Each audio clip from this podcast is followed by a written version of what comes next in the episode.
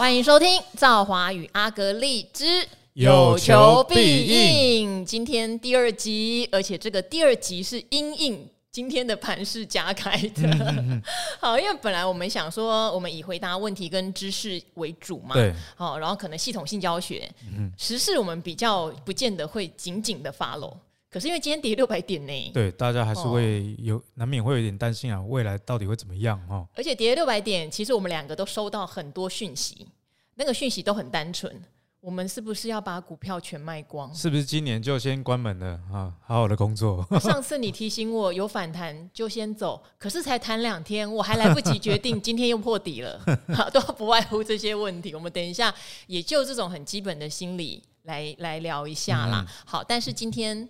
跌六百点这件事情，我想还是对很多股民是一个震撼弹，尤其昨天半夜还天摇地动，对，没错，地震，好不好？昨天新北市三级，我刚写完文章，刚刚被戏起，而且昨天我跟阿格力聊到快两点，已经是我历史上很晚睡的时候。不要让大家知道我们感情的事情，好不好？不是，我们聊到快两点，然后中间有讨论了一下我们。节目内容啦，节目的内容到底要怎么样给听众更好的呈现哈？还包括说我有很多的朋友已经开始给我们一些批评指教这样子，嗯嗯，然后我才刚睡下去就开始摇了，嗯，不是我摇的，不是阿格力摇的，是地牛摇的哈。好，但是今天跌六百点，我觉得也没有什么非常意外啦，嗯哼，没有非常意外，因为连假三天，说实话有发生一些国际大事哈，这个事情呢，大家还是今天要 follow 一下，然后再加上。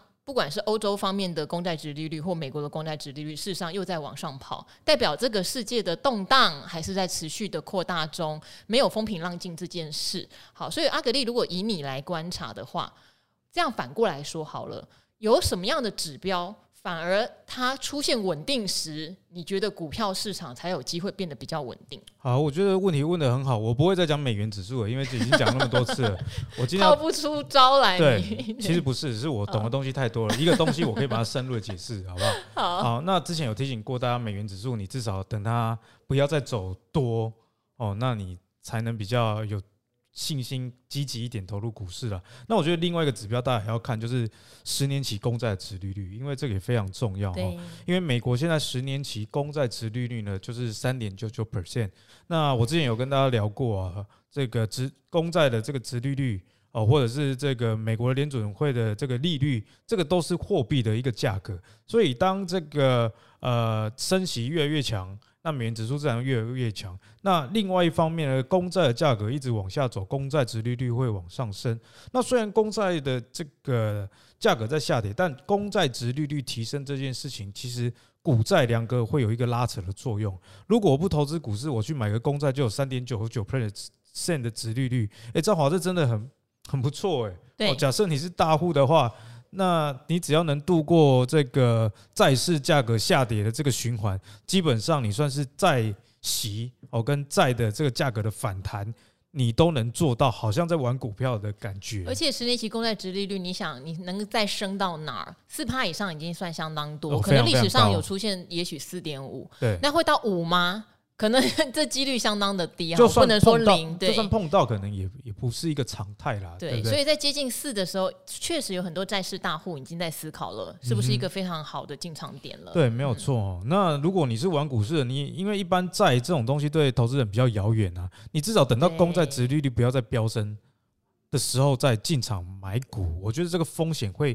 降低很多，但是我说这个公债殖利率的回落，并不是说啊，那个现在公债殖利率只剩三点六，已经从三点九九回到三点六，我就要积极进场，不是哦，是你确定它真的公债殖利率开始走空了，嗯，哦，那你就知道说股市。反转的时间点可能不远了，因为我刚刚讲过嘛，这两者是一个很重要的拉扯作用。不过短期内大家要看到这个公债殖利率大幅的下滑，我觉得非常非常困难。是，哦，我们今天来跟大家聊聊英国哦，好不好？因为美国的事情可能媒体比较多报道，但英国现在我觉得蛮值得大家去关注。哎，我觉得这就是做自媒体的好处，因为你知道电视很不喜欢讲英国。英国的可能整个气候比较冷，对，所以观众收视率很冷淡耶。连期交所那时候推了一个英国富时一百的期货指数都没有成交量，真的很惨哦。所以这也是欢迎大家支持赵华与阿格力的一个很重要原因。是，因为我觉得自媒体的好处就是，诶能够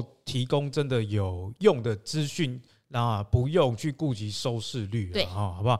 那英国到底发生什么事呢？我先给大家一个大前提，他们就是央行跟财政部的政策不一样，导致投资人觉得说你们在干嘛？所以对这个国家的货币政策没有信心，抛售他们的。公债哦，这个前提是这样。像九月二十二号，央行升息，英国央行宣布主动缩表哦，但是隔一天，他的财政部公布减税跟能源补贴的计划。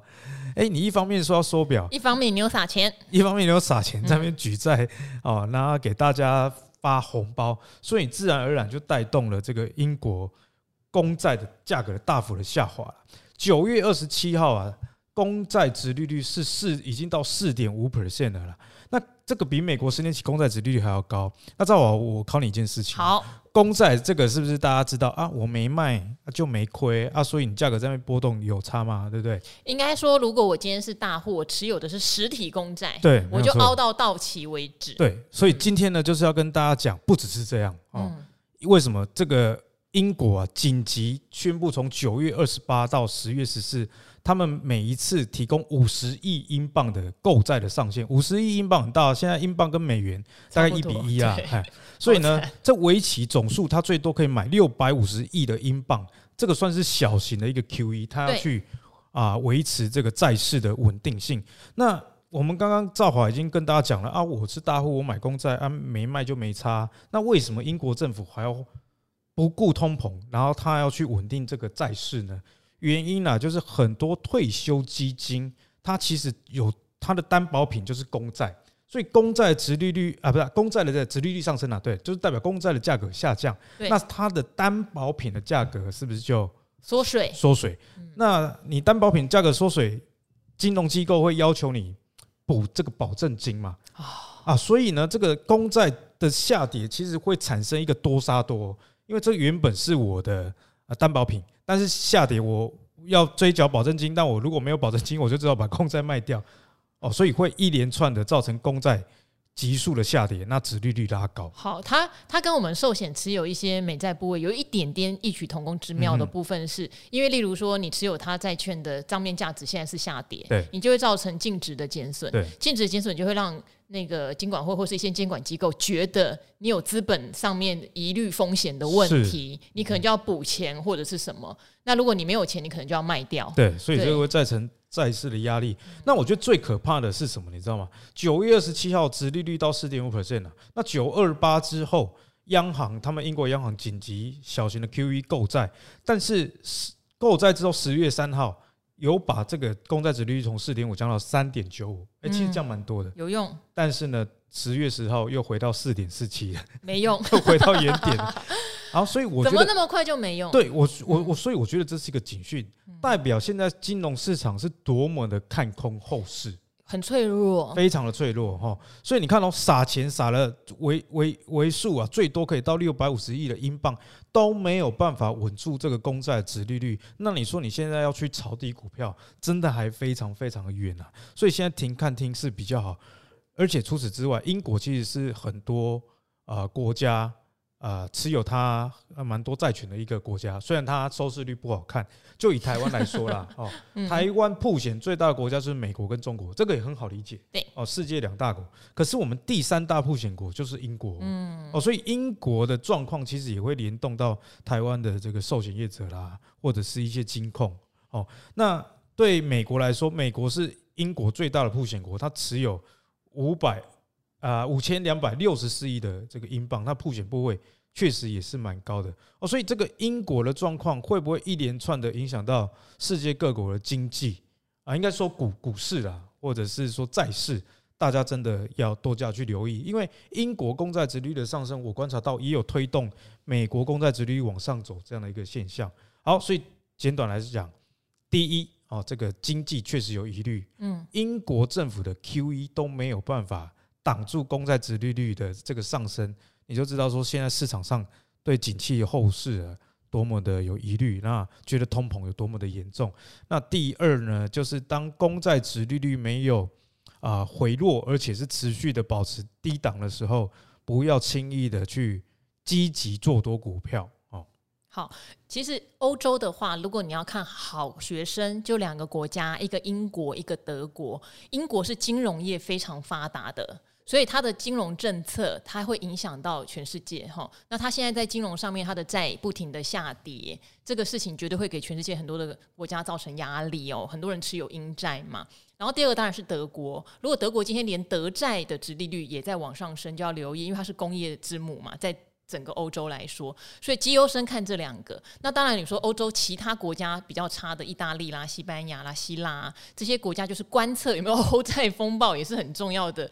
后段班学生，对，好，大家会觉得欧洲离我们很远，而且欧洲现在已经进入到冬天，很冷。但是欧洲确实是我们常常讲长线经济里面的黑天鹅之一，而且相当黑。啊，大家，而且大家都不会去关注哦，不太喜欢关注啦，因为两个黑天鹅嘛，一个中国，其实中国像。这三天连假引发的就是半导体的问题，哦，而且中国据说二十大开完之后要继继续清零政策哦，中国的朋友传出这个讯息，我是很惊啦，都开完二十大了，你还要清零，这个国家到底？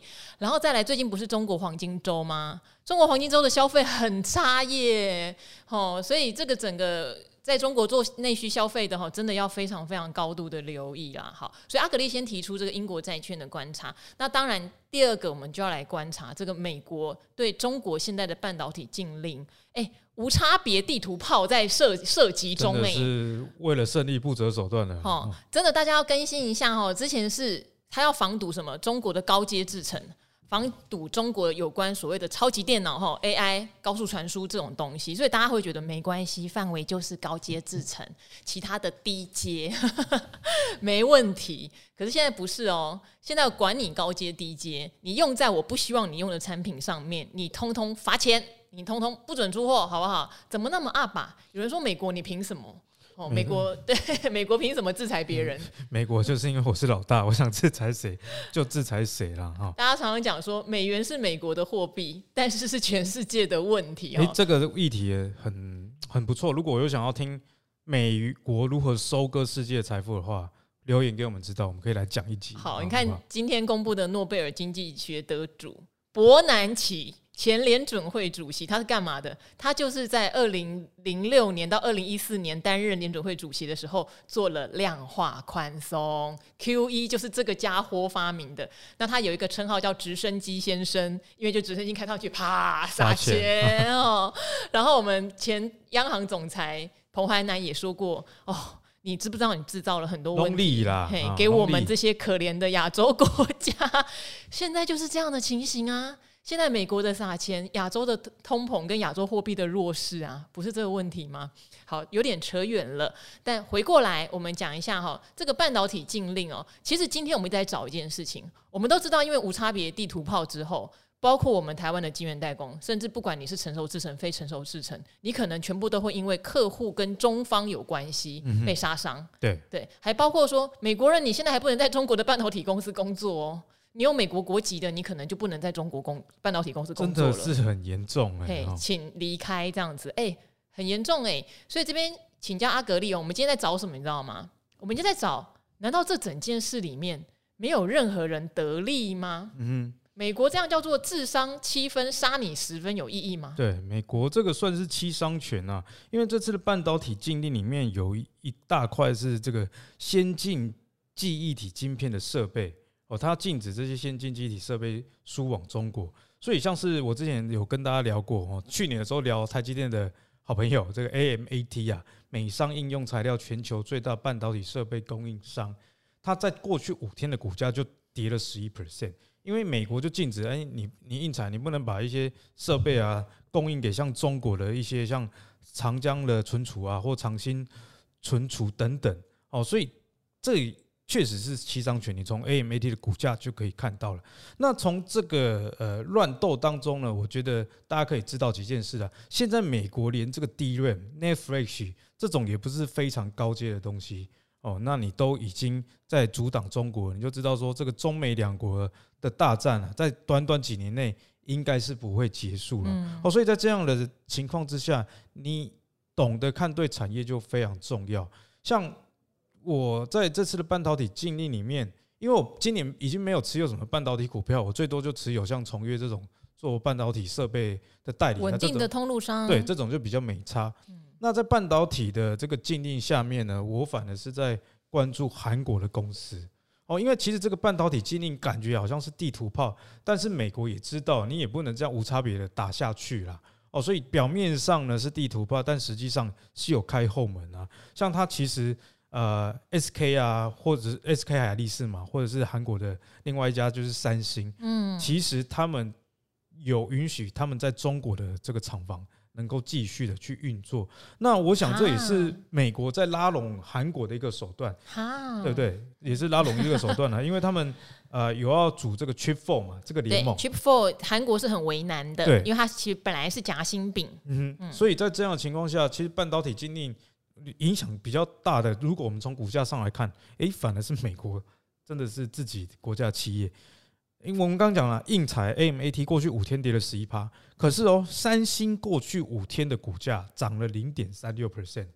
哦，那海力士也只跌，就是 S S K 啦，只跌了二点九二 percent，其实都都是一个正常的波动哦，股价上没有受到影响哦，所以我反而建议大家可以开始关注韩国的股市，倒不是叫你去买韩国的股票，而是韩股啊，尤其是这些半导体股，似乎有利空出尽这样的一个味道哦，因为这两年其实很多中美之间大战的消息都是比较有利台湾，不利。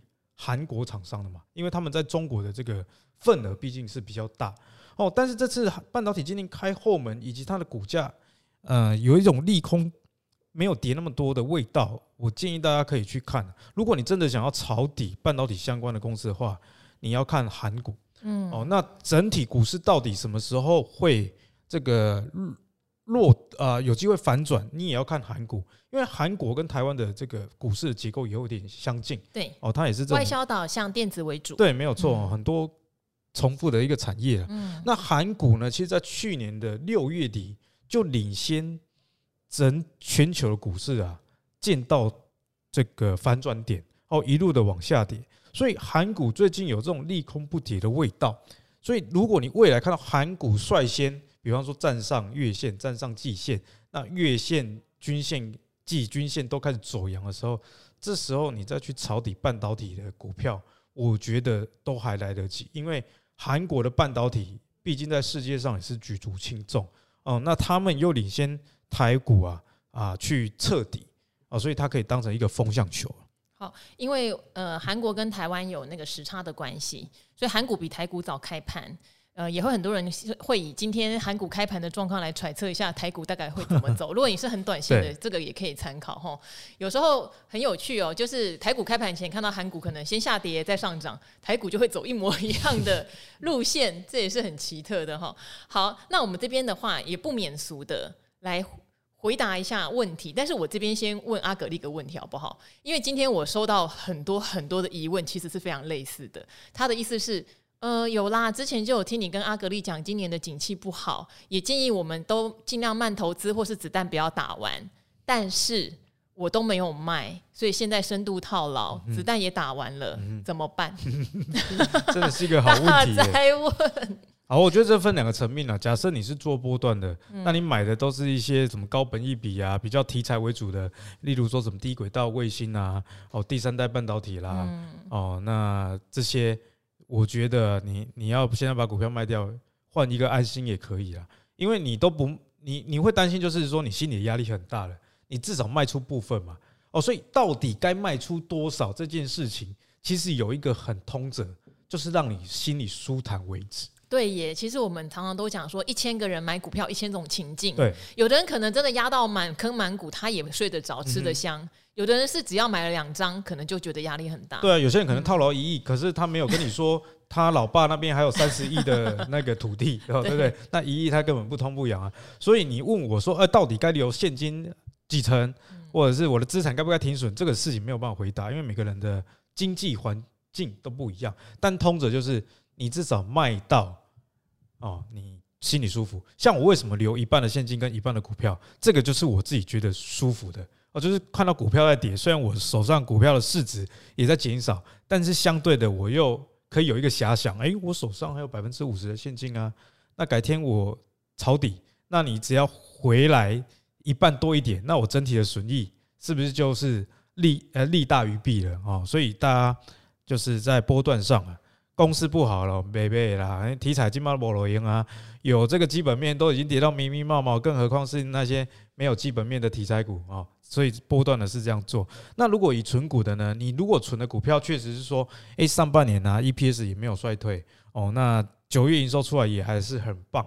那你干嘛去担心？就是呃，整整体的股市下跌，因为你买这个本来就是在收租用的。那你要收租用的，你就是去 care 你租金会不会受到啊公司营运不好的影响，而不要去看说哇现在的。的这个股价是多少来决定说你是否要买卖它？那你这样不是又变成你你是要做波段的吗？哦，但是我觉得如果你真的还是压力很大，代表你也是存太多了哦。我建议啦，可以优先卖掉贝塔值比较高，你还有赚钱的存股哦，因为等到盘势下跌，它可能也会被呃拖累拖累带赛带下去哦，所以这是一个思考啦。哦。那我觉得在这样下跌的过程中，我昨天也跟我自己 YouTube 的制作人在聊天。我说啊，因为他最近套牢的就是有点重，嗯，他上半年你看就是每天听你讲，他一样还套牢，因为他上半年做很顺啊，哦，他上半年大数赚了大概一百万，哦，所以他上半年做多也赚很多，对，因为我上半年跟他说，你今年生活股这个跟大盘比较无关，那你去买一些低贝塔的公司，但是我有提醒他，就是说啊，有时候你还是要明白这个风险。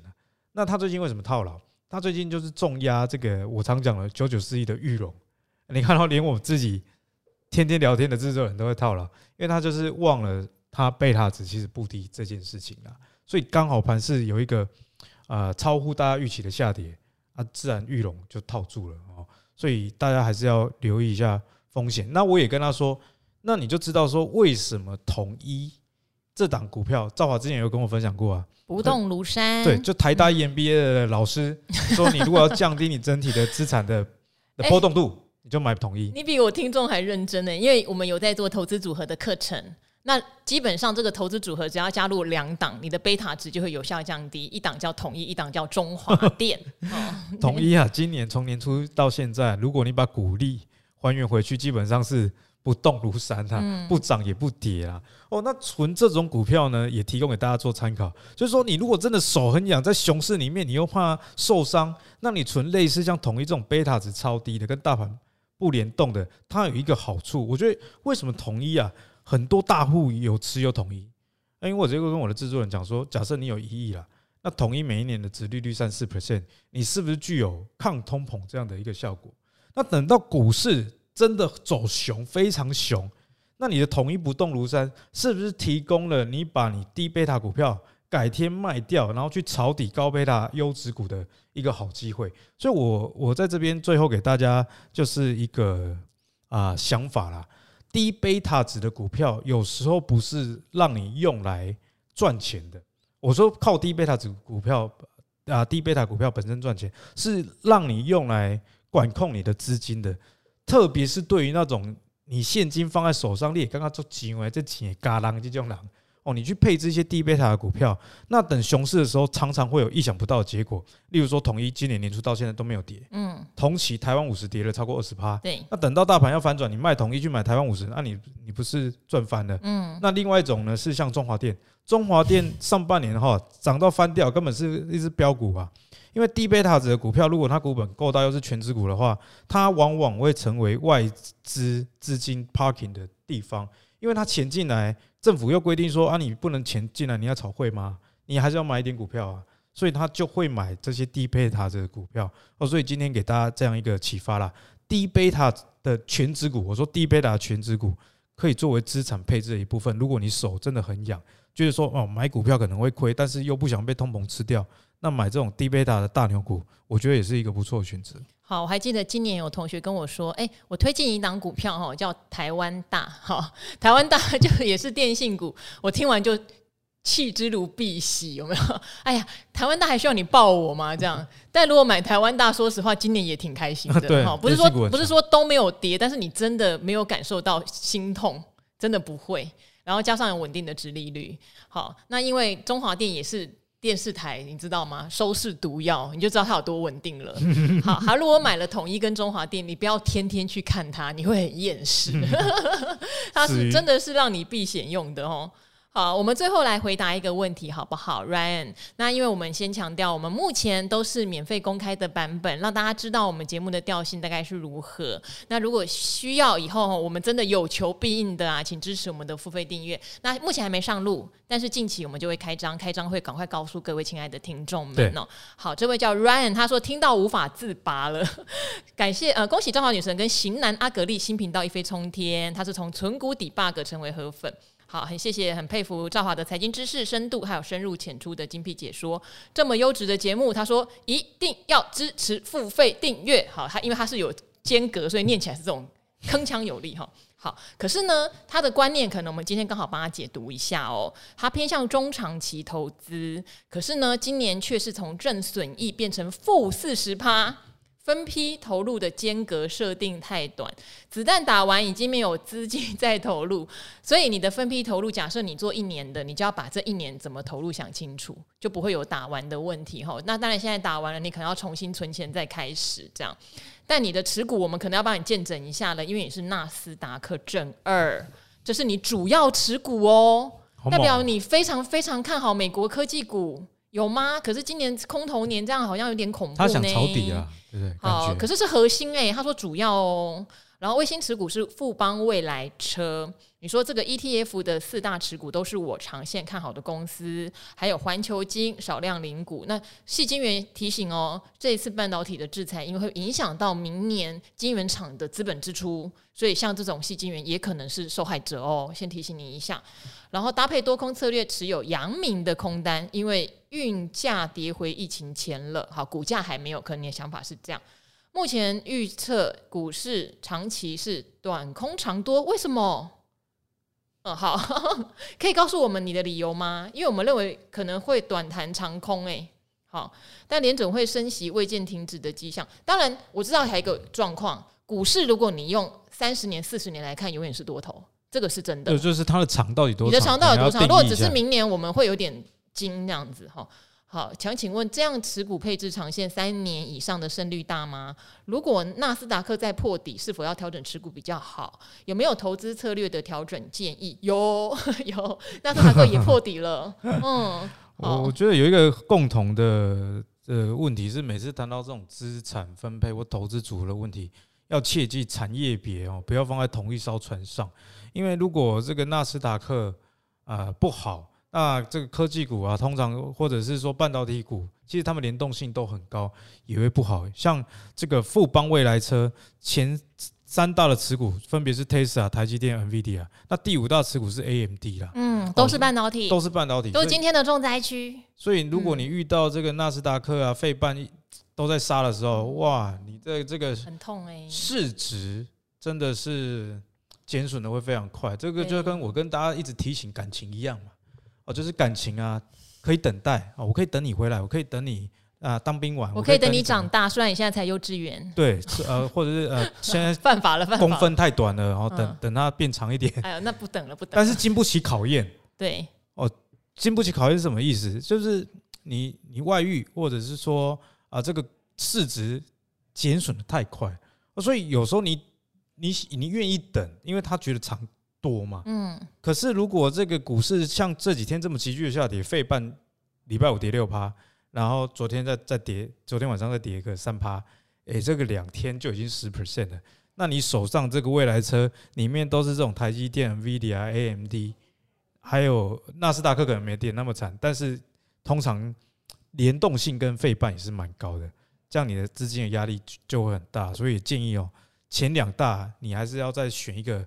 跟这个半导体比较没有关系的，有一个互补的一个作用啦，好不好？不过未来车好歹也是卫星，因为如果卫星它比较有，你说三年嘛，对不对？他说三年的持股策略留在这个卫星持股上，它有规律的，不管是定期定额或者逢低加码，应该是还好。我觉得比较可怕的是核心用了纳斯达克正二杠杆型商品，其实这个我比较担心。对，因为正二这种产品呢，我先给大家一个大方向的概念啊。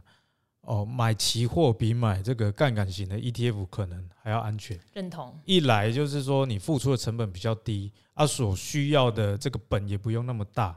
哦，但是前提是要了解期货的杠杆，七到十倍的杠杆。嗯。那还有提醒一件事情，就是说，不管是正二或者是期货这种杠杆型的投资的话，其实投资产品都不是它本身不是产品的错，让你破产。对，是你。误会使用的啊，比方说拿捏或者是时机，像权证好了，权证你如果说啊，我我一百块的这个总资产，我就个位数在那边玩权证，那也不错啊。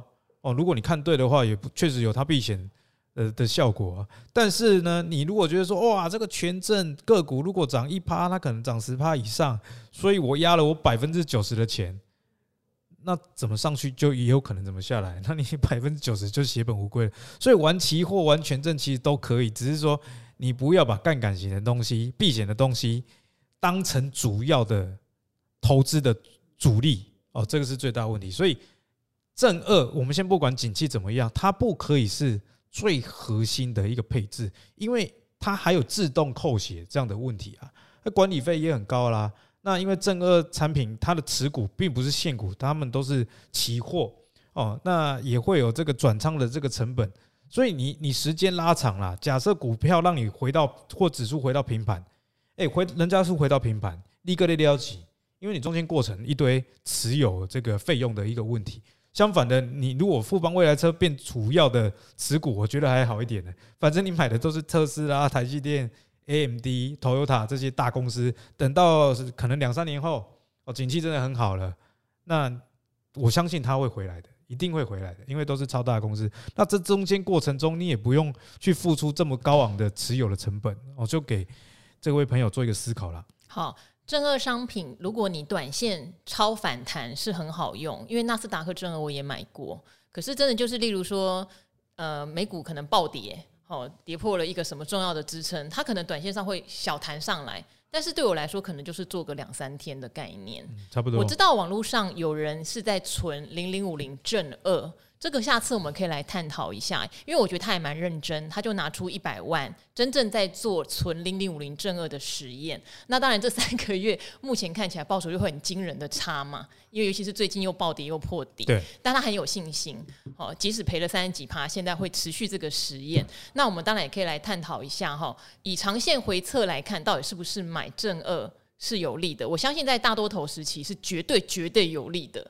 可是今年这个空头到明年，我们就不确定大家有没有那个心理素质可以熬过去，以及如果真的跌很深，谈不谈得回来的问题哦。好，那希望今天大家听到赵华与阿格丽的心情都还是能保持一个平静的哈。那不平静的就留言给我们吧。嗯嗯，下次给你爱抚，哎，不是不是爱抚，安抚一下，爱的安抚了，爱的。安抚、啊，爱的安抚，哦、爱的鼓励，爱的安慰。